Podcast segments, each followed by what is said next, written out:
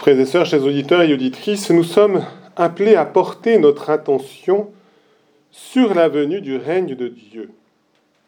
Et la venue du règne de Dieu, c'est la venue de Jésus lui-même. Et nous devons y aller, non pas avec illusion, mais en vérité. Et même si Jésus nous dit, pour les pseudo venus de lui, n'y allez pas, n'y courez pas, lorsqu'il s'agit véritablement de la venue de Jésus, nous devons y aller, nous devons courir pour aller au-devant de cette venue du Seigneur. Mais Jésus est assez clair.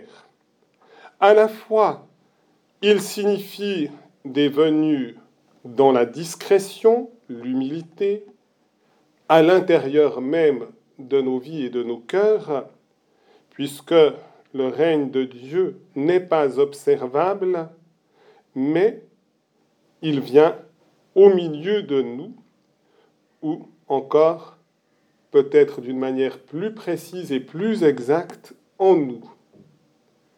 Et puis en même temps, il signifie aussi des venues, on pourrait dire des venues foudroyantes, puisqu'il dit Comme l'éclair qui jaillit illumine l'horizon d'un bout à l'autre, ainsi le Fils de l'homme, quand son jour sera là. Sans aucun doute, il nous faut penser d'abord à son retour glorieux à la fin des temps, mais Jésus dit quand même, auparavant, il faut qu'il souffre beaucoup et qu'il soit rejeté par cette génération. Et on peut penser aussi à la venue de Jésus dans le mystère de sa résurrection glorieuse, le troisième jour. Et c'est parce qu'il est venu dans sa résurrection glorieuse qu'il peut continuer de venir aussi humblement visiter l'Église tout au long de l'histoire. Et par conséquent, il est essentiel que notre cœur en permanence soit eh bien, disposé à cet accueil. Et ici, la lecture de Saint Paul à Philémon eh bien, peut justement nous aider à accueillir aussi le Seigneur. On a régulièrement accusé Saint Paul de n'avoir pas dénoncé l'esclavage de son temps. Mais en réalité, la méthode de Saint Paul, si elle avait été suivie par les États et par tous, eh bien, est-elle le meilleur chemin pour l'abolition de l'esclavage? Et en effet, tout d'abord, Saint Paul souligne l'importance de la venue de Jésus dans le sacrement du baptême. Et cela à la fois pour le maître, qui était Philémon à qui il s'adresse, comme pour son esclave Onésime. Et il dit, si Jésus est venu en l'un et en l'autre, eh bien, cela signifie qu'ils font partie de la même famille, et cette famille, c'est l'Église, c'est la famille de Dieu, parce qu'ils vivent de l'action de Dieu en, nous, en eux, et qu'ils vivent également de la grâce de Dieu qui les donne d'être participants de la nature divine.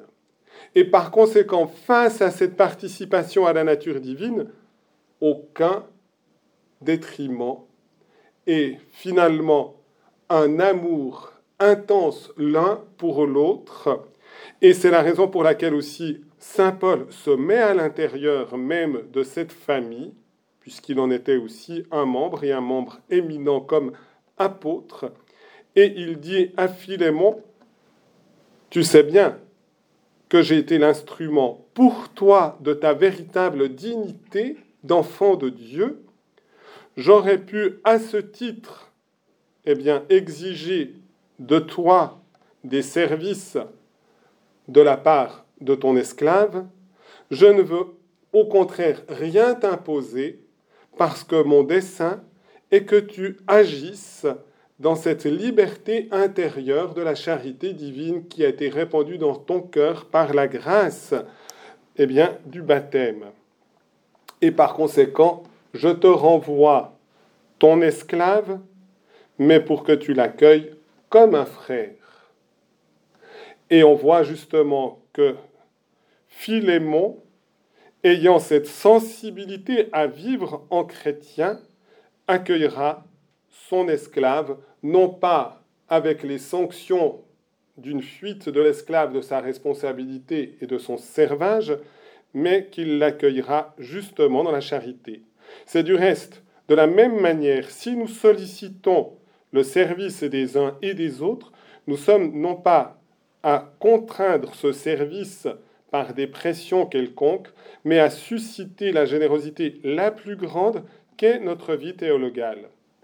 On peut dire du reste de Saint Léon le Grand que, eh lui-même s'est mis au service de ce dessein de Dieu avec une générosité, aussi avec une sagesse exceptionnelle on pourrait dire qu'il a repoussé des règnes, le règne barbare. Dans un premier temps, il a pu repousser l'invasion de Rome. Dans un deuxième temps, nouvelle invasion, elle est arrivée et ça a été aussi pour la politique de Rome une difficulté. Plus profondément encore, en défendant la foi, eh bien, il a lutté contre le règne de l'hérésie de Tychès, qui atteignait le mystère de Jésus. Il savait qu'il fallait protéger le mystère de Jésus, parce que la communion à Jésus fait justement que le règne de Dieu vient dans notre monde, vient dans notre cœur et est capable de tout renouveler.